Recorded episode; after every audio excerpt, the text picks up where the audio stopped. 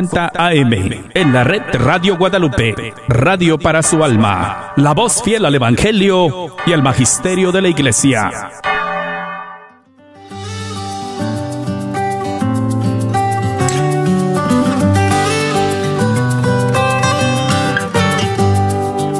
Jesús nos llama a ir al encuentro de su pueblo en todo lugar Jesús nos llama a ser misioneros, llevando paz y caridad. Hoy es el tiempo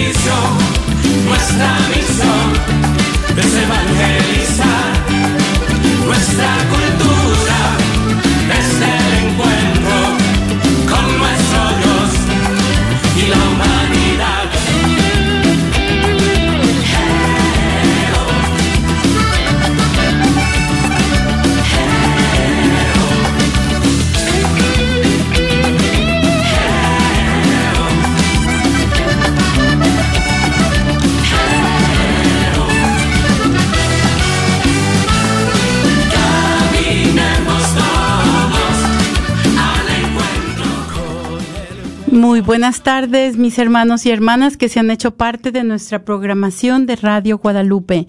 Bienvenidos a su programa Caminando con Jesús en esta décimo tercera semana del tiempo ordinario. En- eh, y esta tarde tenemos la alegría de contar en cabina con la presencia de Alo de Lara. y su servidora María Beltrán. Y esta tarde vamos a estar echando de menos a Jessie. Jessie, te mandamos un saludo. El programa de esta tarde lo tenemos titulado Perdón, Señor, perdón. Y es una parte de nuestro programa ah, que en el que estamos dando un recorrido por las sagradas escrituras.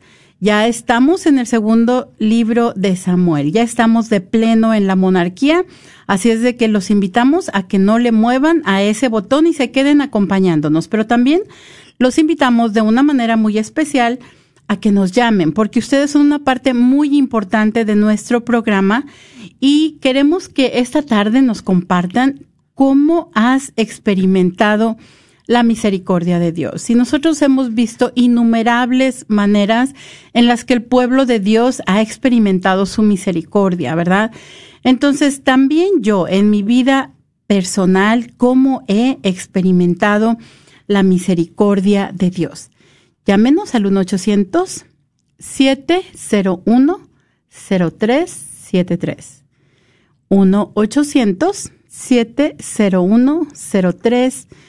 1-800-701-0373. Y como siempre, vamos a ponernos, este, vamos a comenzar nuestro programa poniéndonos en la presencia del Señor y posteriormente vamos a comenzar nuestro recorrido ah, en este ya el segundo, perdón, con una reflexión ah, con respecto a este libro y vamos a continuar con nuestro recorrido por las Sagradas Escrituras. Así es de que eh, vamos a abrir enseguida nuestros micrófonos para que ustedes también sean parte de nuestra programación, como siempre lo son, y nos compartan de la manera en que han experimentado la misericordia de Dios. Ah, entonces, eh, nos ponemos en la presencia del Señor, en el nombre del Padre y del Hijo y del Espíritu Santo. Amén. Y seguimos orando a nuestro Padre Dios para que nos libre del coronavirus, sobre todo en esta nueva etapa donde tenemos esta nueva cepa del virus. Vamos a seguirnos poniendo en oración. No se nos olvide rezar nuestro rosario todos los días y continuamos con a nuestra oración.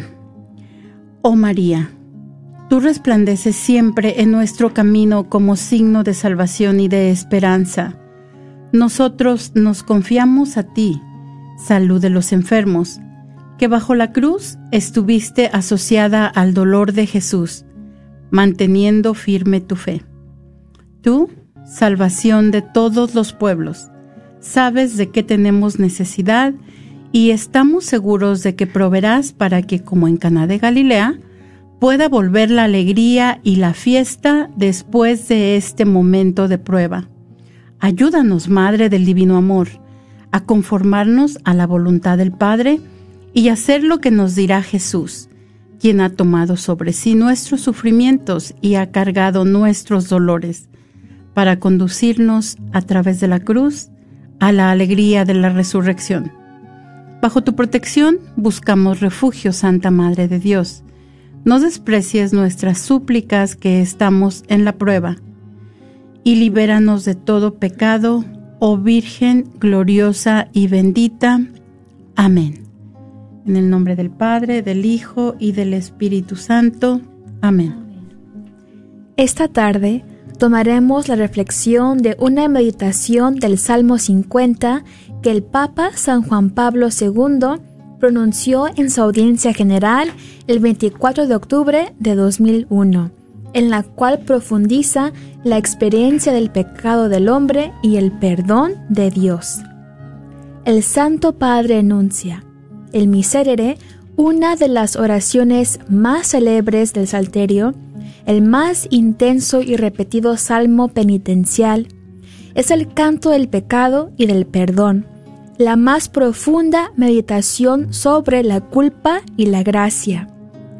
Desde hace muchos siglos sube, sube al cielo desde innumerables corazones de fieles judíos y cristianos como un suspiro de arrepentimiento y de esperanza dirigido a Dios misericordioso. La tradición judía puso este salmo en labios de David, impulsado a la penitencia por las severas palabras del profeta Natán, que le reprochaba el adulterio cometido con Betsabé y el asesinato de su marido Urías. Sin embargo, el salmo se enriquece en los siglos sucesivos con la oración de otros muchos pecadores que recuperan los temas del corazón nuevo y del Espíritu de Dios infundido en el hombre redimido, según la enseñanza de los profetas Jeremías y Ezequiel. Son dos los horizontes que traza el Salmo 50 está ante todo la región tenebrosa del pecado, en donde está situado el hombre desde el inicio de su existencia. Mira, en la culpa nací, pecador me concibió mi madre. Esta declaración expresa la dimensión profunda de la debilidad moral innata del hombre. El Salmo, en esta primera parte, aparece como un análisis del pecado realizado ante Dios. Son tres los términos hebreos utilizados para definir esta triste realidad que proviene de la libertad humana mal empleada. El primer término, atá, significa literalmente no dar en el blanco. El pecado es una aberración que nos lleva lejos de Dios, meta fundamental de nuestras relaciones y por consiguiente también del prójimo.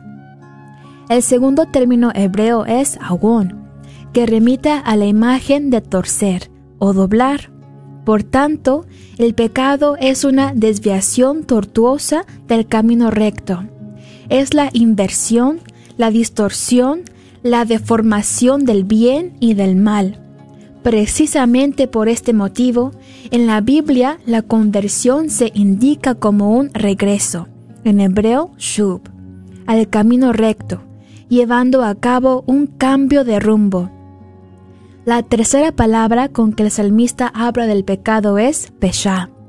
Expresa la rebelión del súbdito con respecto al soberano y por tanto un claro reto dirigido a Dios y a su proyecto para la historia humana. Sin embargo, si el hombre confiesa su pecado, la justicia salvífica de Dios está dispuesto a purificarlo radicalmente. Así se pasa a la segunda región espiritual del Salmo, es decir, la región luminosa de la gracia. En efecto, a través de la confesión de las culpas, se le abre al orante el horizonte de luz en el que Dios se mueve.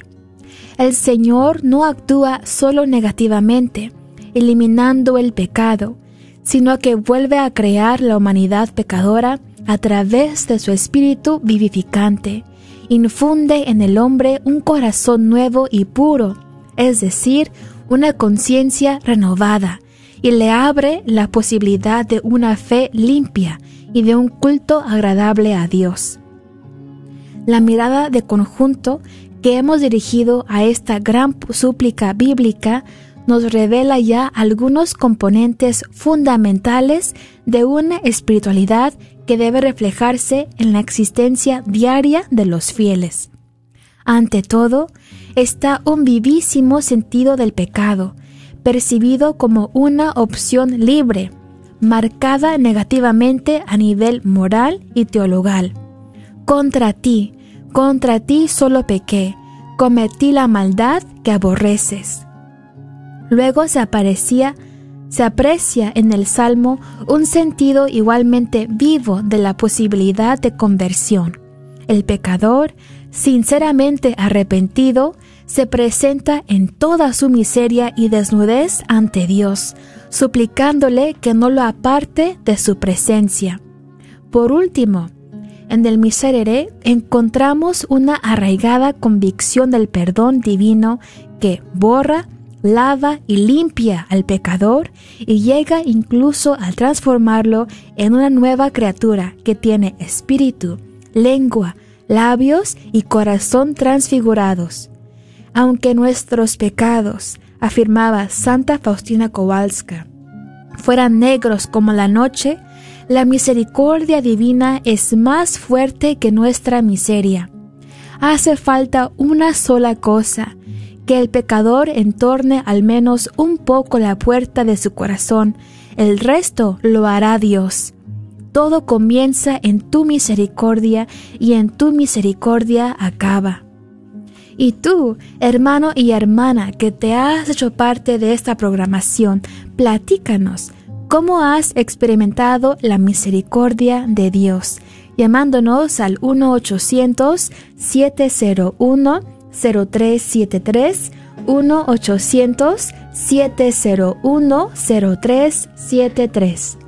Muchas gracias, Alo. Qué linda reflexión, qué hermosa reflexión acerca de eh, pues la falta del, rey David, pero sobre todo hablando de esa misericordia de Dios, ¿verdad? Esa misericordia que todo, todos hemos experimentado y sobre todo porque en este momento se convierte en la esperanza del cristiano. Eso es para cada uno de nosotros que nos sabemos este pecadores, que sabemos que cometemos errores una y otra vez, sabemos que Dios no nos descarta, ¿verdad? Que solamente necesitamos voltear la mirada al Señor como nos dice Santa Faustina, ¿verdad? Y Dios está listo para recibirnos con los brazos abiertos como el Padre amoroso recibe a su Hijo que se ha ido de casa. Y vamos entonces a continuar esta tarde. Hablábamos de los libros de Samuel. La semana pasada hablamos del primer libro del Samuel. Esta, esta semana hablamos del segundo. Y nos vamos a dar cuenta que comentábamos la, la vez pasada que contienen algunas de las historias más importantes o algunos de los personajes bíblicos más importantes como es Samuel, como es Saúl y como es David, ¿verdad? Entonces vamos a, darnos cuenta que en estos libros es donde realmente se inicia la monarquía de Israel.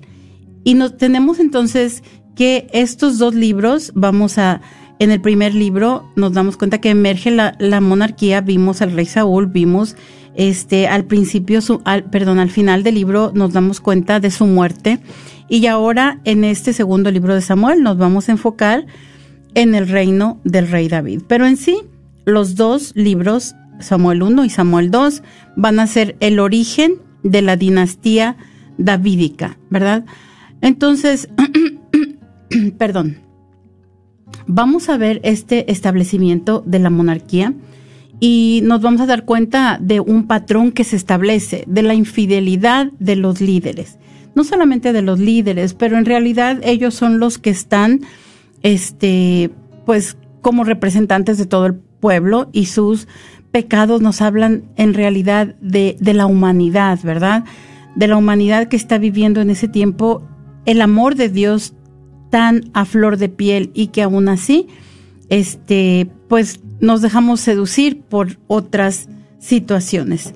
Pero ante todo nos damos cuenta que Dios va a permanecer a su lado y, van a ser salvados una y otra vez por su misericordia. Y lo vemos sin olvidarnos de los libros previos que hemos visto. Yo creo que el Éxodo siempre es un ejemplo excelente para regresar.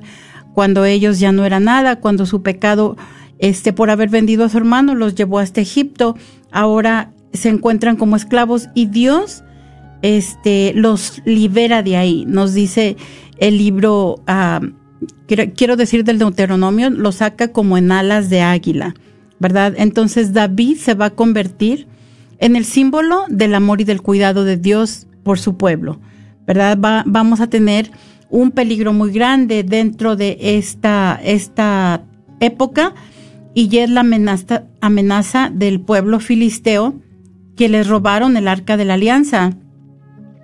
Y entonces es por esto que esto es lo que desencadena, aunque ya habíamos dicho que se veían precursores de lo que iba a ser la monarquía, pero nos damos cuenta que el robo de, del arca de la alianza es lo que en realidad desencadena este lo que fue el surgimiento de la monarquía, porque ¿qué es lo que significa el arca de la alianza? Simboliza la, la permanencia de la presencia de Dios. Entonces, cuando pierden el arca de la alianza se sienten desesperados, ¿verdad? Ya Dios es que Dios nos ha abandonado, es que Dios ya no está en medio de nosotros y más que nunca llega la tentación de ser como los otros pueblos.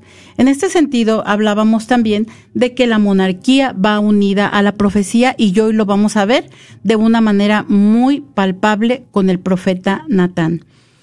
Entonces, eh, los invitamos a que nos llame esta tarde y nos platiquen cómo es que han experimentado la misericordia de Dios. 1-800-701-0373. Y vamos a regresar también a nuestra línea del tiempo de los acontecimientos tan importantes en la historia del pueblo de Dios. Eh, tenemos entonces, en este momento tenemos el reinado de, de Saúl, ¿verdad? Antes, y tenemos también la alianza que Dios establece con David, una alianza muy importante que también vamos a mencionarles un poquito más adelante. Pero entonces tenemos estos eventos en el año 1850 aproximadamente. Este Dios hace su alianza con Abraham y después vemos a los patriarcas Isaac, Jacob y José y aproximadamente 600 años después, en el año 1250, hace su alianza con Moisés y el Éxodo, ¿verdad? Tenemos también el periodo de Josué y de los jueces y este estamos en este momento en la monarquía, el reinado del rey Saúl y ahora la alianza con el rey David. Y estamos en el año aproximadamente mil años antes de Cristo, en el año mil antes de Cristo. Entonces vamos a ver, vamos a continuar viendo qué pasa en estos mil años antes de la llegada de nuestro Señor. Y tenemos que David es consagrado rey. Samuel va a consagrar a David como rey, ¿verdad? Va a recibir una unción real en secreto.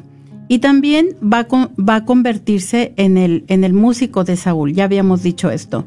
Pero a mí me pareció interesante solamente mencionar rápidamente eh, la, la, la lucha entre David y Goliat. Y vamos a ver que volver a repetir, ¿verdad? Eh, hay que tomar esto muy en cuenta, la grandeza este, militar del pueblo filisteo y sobre todo eh, la aparente debilidad del joven pastor, que esto va a sim- simbolizar también al pueblo judío, al pueblo hebreo. Entonces este, este contraste nos va a mostrar lo que es la grandeza de Dios, que en realidad Dios está de su lado. Y vamos a ver que esta victoria es lograda por el valor, la inteligencia y la fe de David. Y que la confianza en el Señor es lo que se convierte entonces en la fuerza de David. Es lo que hace fuerte a David y este David entonces va a ser un rey modelo. David entonces es coronado rey de Isabel, de Israel, perdón, y la historia de David en realidad es una historia de gloria. Es un hombre conforme al corazón de Dios. Qué cosa tan bella, ¿no? Decir David es un hombre conforme al corazón de Dios. Va a ser este rey modelo y va a ser también un estratega político y militar. Eh, después de que muere el rey Saúl, David es coronado rey del sur en Hebrón. Y después vamos a ver que también Isbaal, el hijo de Saúl, todavía es rey del norte. Ah, y su general Abner tiene un general muy bueno. Este tiene un conflicto con él y decide aliarse con David. Entonces, este de- derrotan eh, las, las fuerzas del hijo del rey Sa- Saúl y el general de David, Joab, también mata a Abner. Entonces, esto se convierte en la época de oro. Ah, posteriormente también dos asesinos matan a Isbal, pero todo esto se hace a espaldas de David. Y en esta época de, de oro nos vamos a dar cuenta que David unificó las tribus, ¿verdad? Ya no van a estar cada una de las tribus por su cuenta, sino que en realidad ahora es un reino este centralizado, ¿verdad? Ah, entonces también conquistó a Jerusalén y establece Jerusalén como capital y centro religioso de este reino unificado.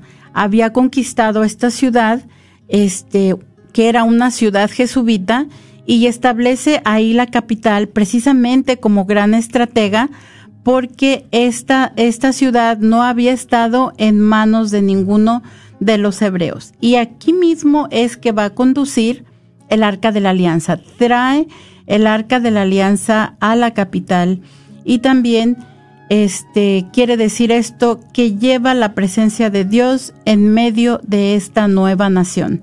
Entonces, también el rey David, otra cosa muy importante, es que va a luchar por la seguridad y el bienestar de su pueblo.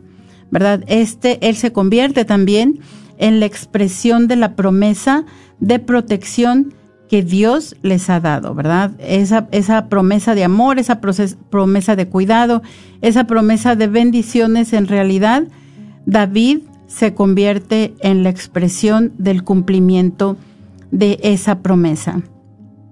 Tenemos entonces que David reinó a lo largo de 40 años y siete años reinó solamente sobre Judá, sobre la tribu del sur, y los otros 33 años sobre todo Israel. Y todo este, este reino estuvo unificado sin, sin divisiones, así como lo tenía David, hasta que terminó el reinado de Salomón. Entonces, ¿qué fue lo que hace David? David somete a sus enemigos, hizo de Israel una nación muy poderosa y los judíos de, de otras generaciones, de generaciones subsecuentes, van a ver, este, este tiempo como el tiempo en el que Yahvé sonreía a su pueblo. También tenemos la promesa, su casa y su reino durarán eternamente delante de mí y su trono será estable para siempre. Y esto nos habla de la perenidad del reino de, de David. Entonces los invitamos esta tarde a que nos llamen y nos platiquen cómo han experimentado la misericordia de Dios.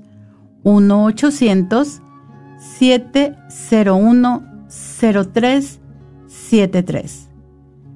1-800-701-0373. Y tenemos que David este, da esta acción de gracias a Dios por todas las atenciones, ¿verdad? Por todos los dones que ha puesto en él, que todos los dones que ha derramado sobre su pueblo. Le dice, tú eres grande, Señor, no hay nadie como tú, ni hay Dios fuera de ti. ¿Y quién es como tu pueblo? Como Israel, la única nación sobre la tierra a quien Dios fue a rescatar para hacerla su pueblo y darle un nombre. Has realizado cosas grandes en su favor. Tú has establecido a tu pueblo Israel para que sea tu pueblo eternamente y tú, Señor, eres su Dios. Qué hermoso. Qué, bonita acción de gracias de, del rey David, ¿verdad? Reconocer toda la grandeza, ese corazón agradecido. Y con ese mismo corazón agradecido, yo les invito a que ustedes también nos platiquen cómo han experimentado la misericordia de Dios. Cómo Dios ha estado bueno con nosotros. Pues yo quiero compartir, ¿verdad? De muchas maneras yo he experimentado la misericordia de Dios. Y este tiempo de COVID eh, definitivamente me vino a, traer el recuerdo, ¿no? De, de, cómo Dios ha estado bueno conmigo. Yo recuerdo que ah, ya les he comentado en otras ocasiones, pero es, ha sido un, un evento muy importante en mi vida porque yo estuve enferma de asma por 12 años y a mí me dio el asma de adulta. Eh, a mí me decían todos los doctores, todas las personas que conocía, bueno, es el asma que tienen los niños cuando chiquitos, se les quita en la adolescencia, ¿verdad? Les va desapareciendo, pero desafortunadamente el, el asma con las, con las personas adultas, este, pues ya no se quita. Pero a mí Dios me sanó. Y ahora que yo veía tantas personas que les faltaba el aire, yo recuerdo cuántas veces yo le pedí auxilio a Dios porque un ataque de asma es saber si no vas a contarlo la próxima vez, ¿verdad? Este, y yo por eso es que he experimentado la misericordia de Dios, pero también con su amor misericordioso que a pesar de mis tantas fallas, a, pesar de mis tantos pecados, Dios me sigue amando. Así es de que ustedes también compártanos cómo han experimentado la misericordia de Dios. 1-800-701-0373. Entonces, hablábamos de los reyes y profetas, ¿verdad? Decíamos antes, los líderes espirituales y los líderes militares eran el mismo. Teníamos, por ejemplo, a el modelo por, experiencia, por excelencia, ¿verdad? Moisés. Él, con él era con quien Dios hablaba, entonces era profeta, ¿verdad? Porque el profeta es el que nos viene a traer el mensaje de Dios, el que habla por Dios, y también él era el líder militar. Entonces, a partir de que ellos piden reyes, vamos a darnos cuenta que el rey va a ser el mediador entre la divinidad y los seres humanos pero la palabra divina va a ser llevada al rey por medio del profeta. Entonces Dios va a hablar con los profetas, los profetas van a traerle su divina voz, su divina palabra al rey. El profeta entonces es el portavoz del Señor. Y en labios del profeta, el Señor es el único Señor de los acontecimientos pasados y futuros, ¿verdad? El Dios de los tiempos, el Dios del presente y del futuro. Y también se convierte en el único guía de los hombres.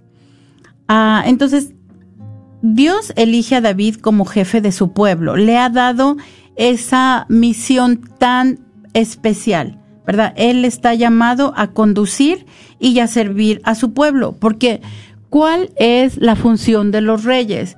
Bueno, pues los reyes sobre todo están llamados a cuidar de los pobres, están llamados a cuidar de, de los huérfanos y las viudas y están llamados también a guiar a su pueblo en combate. Entonces, sobre todo, ellos se van a convertir en servidores del pueblo.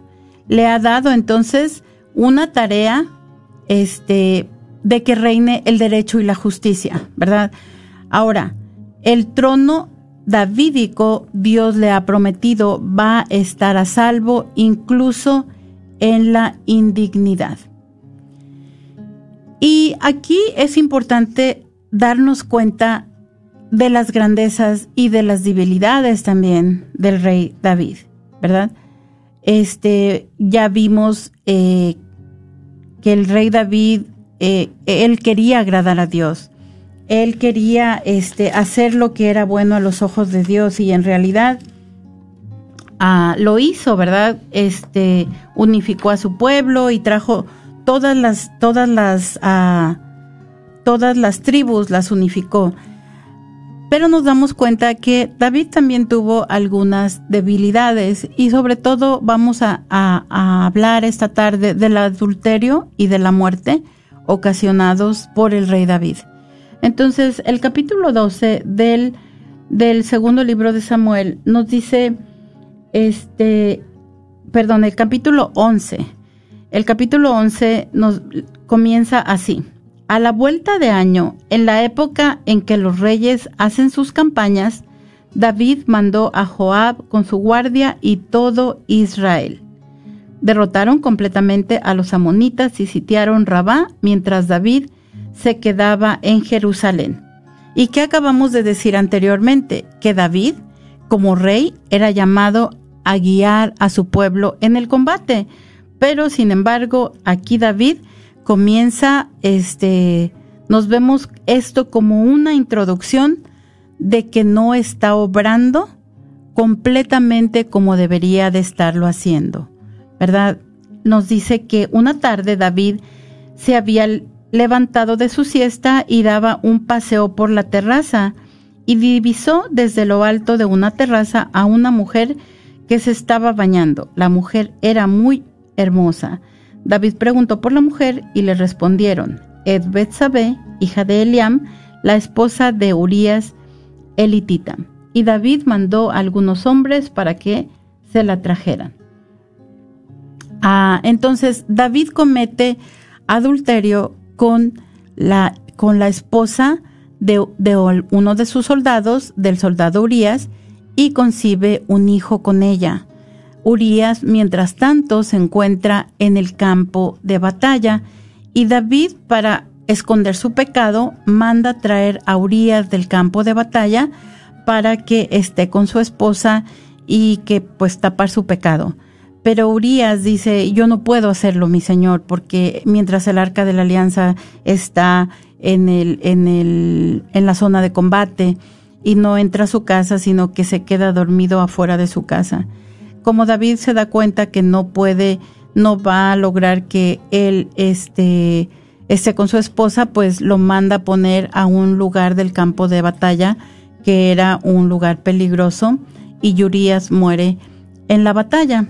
Entonces, el profeta, el profeta Natán viene a hablar a David y le dice, ah, había, dice, Yahvé mandó donde David al profeta Natán y este fue y le dijo, había en una ciudad dos hombres, uno era rico y el otro era pobre. El rico tenía mucho ganado mayor y menor el pobre, en cambio, solo tenía una oveja que había comprado. La alimentaba, crecía a su lado junto con sus hijos, comía de su pan, tomaba de su copa y dormía en su regazo. Era para él como una hija. Un día, el rico recibió a una visita. Como no quería sacrificar ningún animal de su ganado para preparar una cena, al, al que acababa de llegar, robó la oveja del pobre y se la preparó a su visitante. David se enojó mucho con ese hombre y dijo a Natán, por Yahvé que vive, el hombre que hizo eso merece la muerte. Devolverá cuatro veces más por la oveja por haber actuado así sin ninguna compasión. Y entonces Natán le dijo a David, ese hombre eres tú.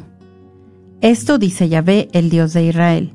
Te consagré como rey de Israel, te libré de las manos de Saúl, te di la casa de tu Señor y las mujeres de tu Señor, te di la casa de Israel y la de Judá, y por si esta fuera poco, habría hecho mucho más por ti.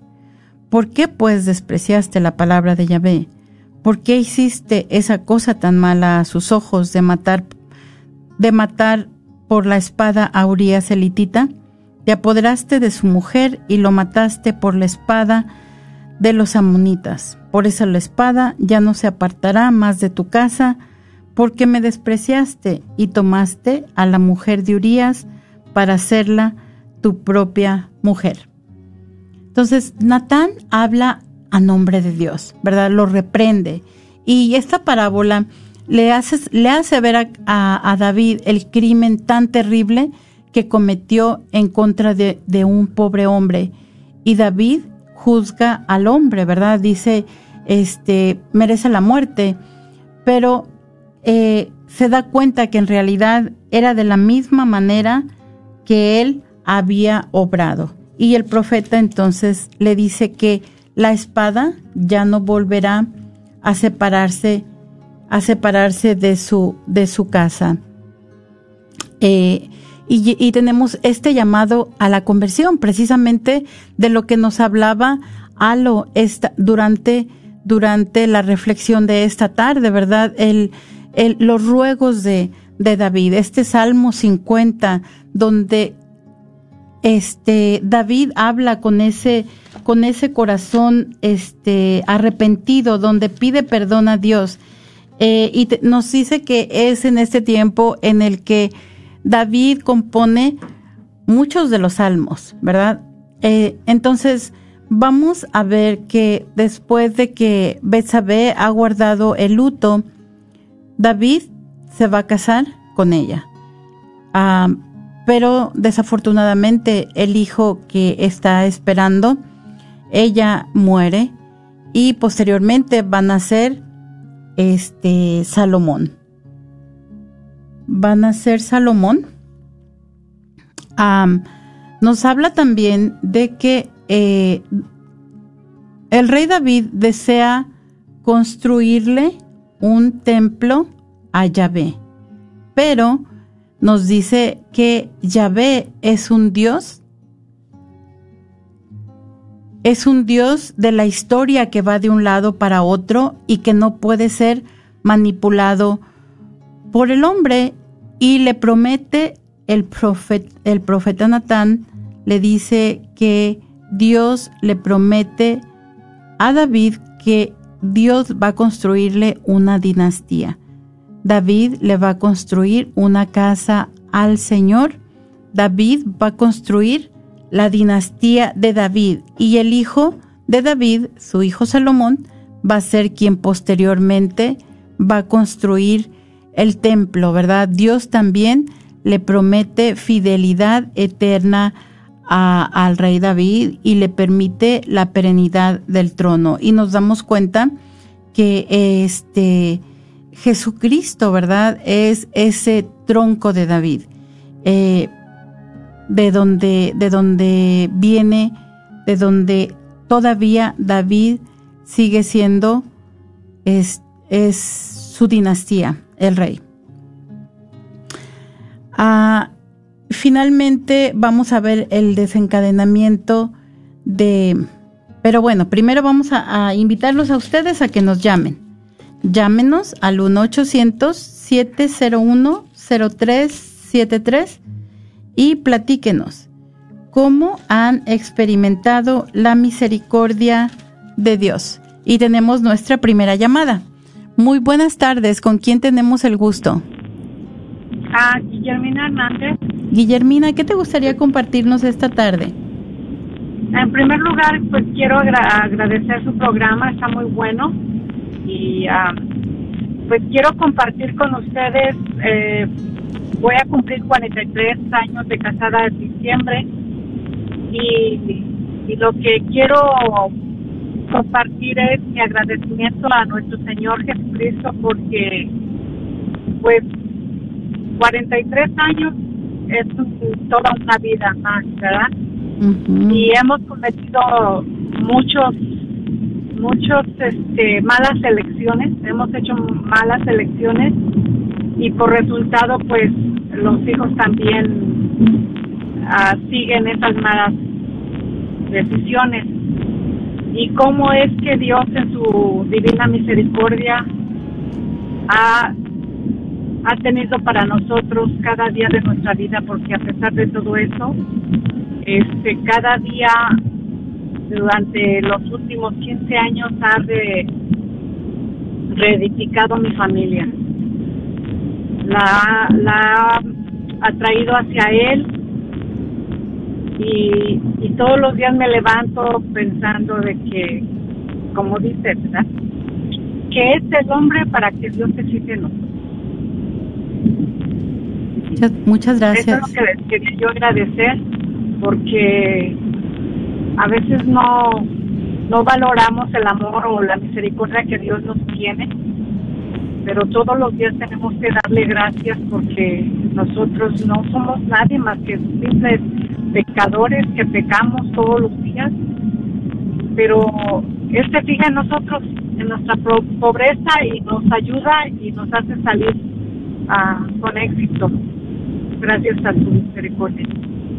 Muchas gracias, Guillermina. Qué, qué hermoso tu, tu testimonio y muchas gracias también por, por lo que dices de nuestro programa. Lo hacemos con mucho cariño y definitivamente, ¿verdad? Gracias también por tu gratitud de darte cuenta que, que Dios este, se fija en nosotros a pesar de nuestros errores y que Dios camina a nuestro lado, ¿verdad? Aunque algunas veces nosotros no nos damos cuenta. Muchas gracias y que Dios te bendiga. Y tenemos otra llamada. Muy buenas tardes, ¿con quién tenemos el gusto? Hola, niñas. Hola, Efraín, ¿cómo estás? Buenas tardes. Serafín. Serafín, perdón. Este, pues yo, yo quiero defender a mi padre David. Ok. Porque primero hay que ver que cuando el pueblo de los israelitas le dijeron a Samuel que querían un rey, Samuel les dijo, él les va a quitar a las mujeres, él les va a quitar sus cosechas, él les va a pedir el diezmo, él les va a hacer wiri wiri. ¿Se acuerdan? Y en ese tiempo no era ni pecado ni adulterio lo que hizo el rey David. Yo no estoy diciendo que hizo cosas buenas, lo que pasa es que ahorita estamos mirando las cosas con la mentalidad de este siglo o de este día. Fíjense bien, ahora podemos pensar que en la ley de Moisés pues hay que matarlos a pedradas a los adúlteros. Pero Saúl les dijo, quieren un rey, tengan cuidado, porque hay que dar el diezmo, lo mejor de las cosechas, lo mejor de las cosechas. Las mujeres, él las, él, él las va a agarrar. ¿Sí, sí se acuerdan de todo eso? Sí, sí, sí, definitivamente. Sus hijas, todo. Ujú. Nada más que les digo, estamos mirando las cosas como, como este siglo, como este día, pero en aquel tiempo no era ni, ni, ni, ni pecado ni adulterio, y, y era el rey, los caprichos del rey, había que cumplirlos. Ok. ¿Sí se acuerdan? Sí, sí, pero, Ah. ok, perm- yo te escucho. A- ahora que, que cómo me, me, me- Dios me, me ha mostrado su, su misericordia, pues yo tengo tantas cosas, yo tuve, yo tengo una hija que tuvo cuatro tumores en su cabeza, eh, tantas historias que tengo yo que sería una un programa entero y a lo mejor dos o tres. Y, y, y gracias por lo que nos están enseñando, es muy bonito, es muy bueno instruir a nuestra gente. Este es el tiempo de la oración, como lo hacía nuestro padre, padre David, con un corazón agradecido. Hay que hacer grupos en las casas, hay que darle duro al rosario. Católico que no reza el rosario es una familia destruida. Muchas gracias, Serafín. Muchas gracias por, por llamarnos y, y por darnos su testimonio también de lo bueno que es Dios con nosotros y sobre todo también por alentar a las personas a lo que estamos llamados todos los católicos, ¿verdad? Estamos llamados a continuar este, este ministerio de salvación a lo que todos nos toca por nuestro bautismo. Te agradecemos mucho tu llamada. Una cosa nada más que yo creo que algo que sí, eh, tú tienes mucha razón en todo eso y definitivamente que estaban bien advertidos, ¿verdad?, de que eso iba a pasar. Eh, yo creo que en cierta manera el, rey David lo que sí hizo que estaba fuera de todo, de todo, am, ¿qué po- ¿cómo podemos decir? Que algo que se podía permitir, que se permitía, es poner a Urias al, al frente de la batalla estratégicamente para que muriera. O sea, querer tapar su pecado, ¿verdad? Aunque es verdad lo que tú dices, iban a tomar a las mujeres, y, pero en cierta manera iban a tomarlas, pero no es porque está permitido, sino es porque tiene el poder para hacerlo, ¿verdad? Entonces, este, él mismo al tratar de cubrir su pecado es que se está dando cuenta que hay algo que no está muy bien. Y yo, yo pienso que en cierta forma, y, y no vamos a poder tampoco, este, nos damos cuenta muchas veces que un pecado lleva a otro y lleva a otro y lleva a otro, ¿verdad? Esa, esa es la cadena del pecado y por eso es que es, es importante también hacernos sensibles a, a lo que, a lo que realizamos, tener, sobre todo con la oración, darnos cuenta qué es lo que estamos haciendo, que estamos haciendo mal. Nos tiene que inquietar, nos tiene que eh, molestar, ¿verdad? Así como le molestó a David, este, que se supiera que él, que la, que la mujer de Urias estaba, este, esperando un hijo de él. Te agradecemos mucho tu continuo apoyo al programa y tu continuo, este, estar escuchándonos y muchas gracias por el aliento y que Dios te bendiga. Gracias por hablar de tu ministerio tan maravilloso. Y estaba, estaba estudiando el Evangelio de San Lucas y me, nos decía mi maestro, es que las mujeres, todas estas mujeres que acompañaban a Jesús, eran alguien que había recibido un algo de él, ¿verdad? Alguien que había ya todas ellas eran portadoras de un milagro que había que había obrado Jesús en ellas y de- en cierta manera este lo que contamos nosotros, lo que nos cuenta Guillermina, bueno, yo tengo un, un matrimonio de 43 años, no- nosotros hemos cometido muchos errores, pero sin embargo, este Dios sigue sigue con nosotros, nos sigue apoyando, sigue caminando con nosotros. Serafín, este Dios este le curó cuatro tumores que tenía mi hija. Yo que digo, bueno, mi Señor me curó de mi asma y de muchas otras cosas. Yo solamente por poner un ejemplo, ¿verdad? Pero ha sanado mi vida de innumerables maneras. Entonces nosotros que somos los receptores de esos milagros de Dios, nos tenemos que convertir en los portavoces, como dice mi maestro. E, esas mujeres fueron las primeras predicadoras y yo me quedé pensando, maestro, pero las mujeres iban a predicar en el tiempo de Jesús. Dice, no, pero en la cocina. Dice, no me digan que cuando estaban haciendo de comer no estaban platicando lo que Dios había realizado en ellas. Y así nosotros estamos llamados, ¿verdad? A, a hablar todas las grandezas que Dios ha hecho en nuestras vidas. Los seguimos invitando a que nos llamen, al igual que este Guillermina y Serafín, al 1-800-701-0373. Y tenemos otra llamada. Muy buenas tardes, ¿con quién tenemos el gusto? soy yo otra vez, Guillermina. Este, nada más quería añadir un poquito de, de lo que dijo el Señor anteriormente, porque sí es, es verdad lo que dice en las escrituras, lo que dice él, pero aquí yo creo que lo que está señalando y es el punto de del libro de Samuel es la intención del corazón, porque hasta el mismo David ah, estuvo arrepentido y fue un dolor infinito al grado de hacer sus oraciones y de ese Salmo 53 ese es el interés. 50. Sí, el 50, porque fue tanto su dolor porque reconoció su falta al ir en contra de su hermano, de su sangre, del ser humano. Entonces el punto aquí es la intención del corazón, que su intención no fue muy sana y no muy buena. Aunque haya estado en ese tiempo, en ese tiempo y ahora, pues es el quinto mandamiento, no matarás. Eso era mi comentario y muchas gracias. Muchas gracias, Guillermina.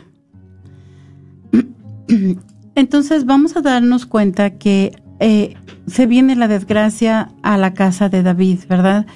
Eh, Amón, uno de sus hijos, ultraja a Tamar, su hermana, su media hermana, y Absalón, que es hermano de, de Tamar, mata a Amón.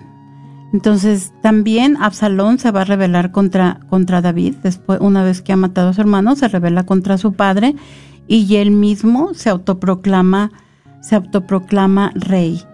Este, entonces el, el general de David, Joab, ah, mata a su hijo Absalón. Y aquí es otro dolor tan grande del rey David, ¿verdad? Sus palabras cuando dice, ay, si hubiera muerto yo en lugar de ti, Absalón, hijo mío.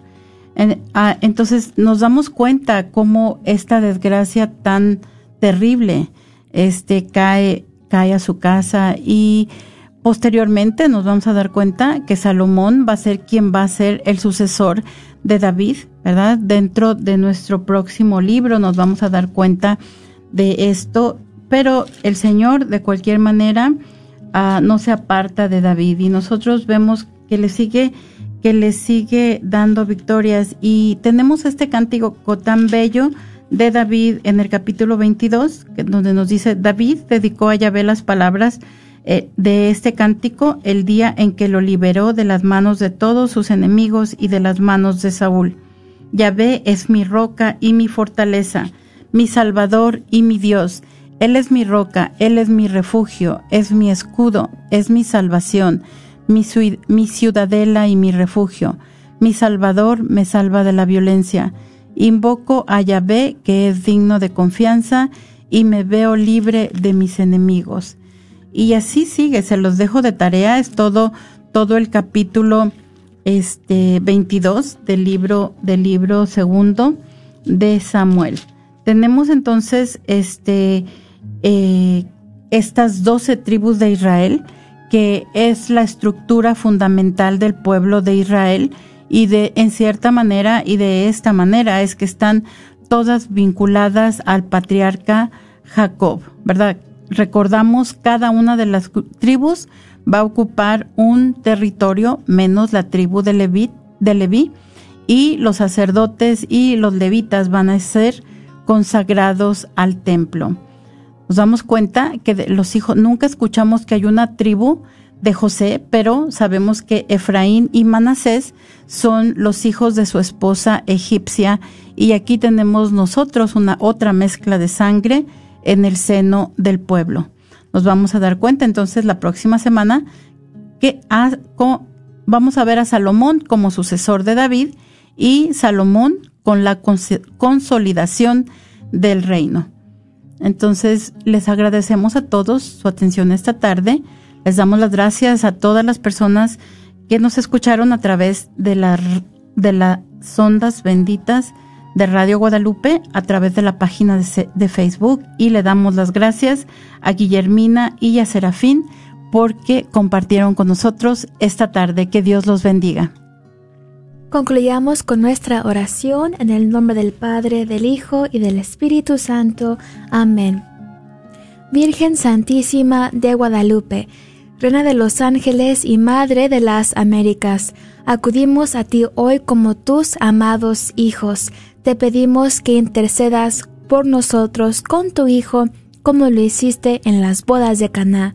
Ruega por nosotros, Madre amorosa, y obtén para, para la nación para el mundo, para todas las familias, la protección de tus santos ángeles, para que podamos salvarnos de lo peor de esta enfermedad.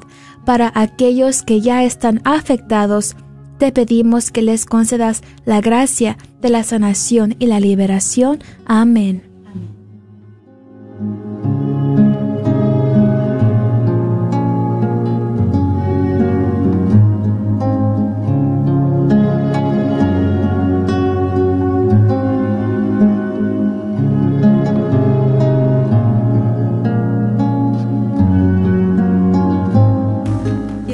o vender tu casa? Yo soy Esther Fernández con JP Associates Realtors y te puedo ayudar con el proceso. Si eres comprador por primera vez, te podría ayudar con la asistencia para el enganche. Trabajo con personas que tienen DACA, ITIN. Llámame, los intereses están bajísimos. Mi número de teléfono es 214-845-1753. 214-845-1753.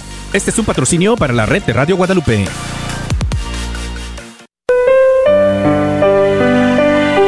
Esperando que la paz de nuestro Señor Jesucristo se encuentre con cada uno de ustedes, les saluda Martín Arismendi, gerente de las estaciones en español de la red Radio Guadalupe, Radio para tu alma. Aquí en la red Radio Guadalupe agradecemos tu sintonía y apoyo. Recuerda, baja la aplicación y escúchanos las 24 horas al día. Por 8.50 AM nuestra señal es con el sol. Cuando sale el sol y se mete el sol, estamos al aire. En la aplicación podrás escuchar las 24 horas. Encuéntranos en tu tienda bajo Guadalupe Radio Network o la red de Radio Guadalupe. Identifícanos por la cruz azul con el rosario colgando. Recuerda que nos puedes escuchar las 24 horas por internet en www.grnonline.com. Es www.grnonline.com. También te invitamos a que nos sigas en Facebook Búscanos bajo la red de Radio Guadalupe. Lo repito, es la red Radio Guadalupe, donde podrás encontrar las lecturas del día, el santo del día y todas las noticias de los eventos católicos en nuestras áreas. Mil gracias una vez más y que Dios te bendiga siempre. La red Radio Guadalupe, radio para tu alma.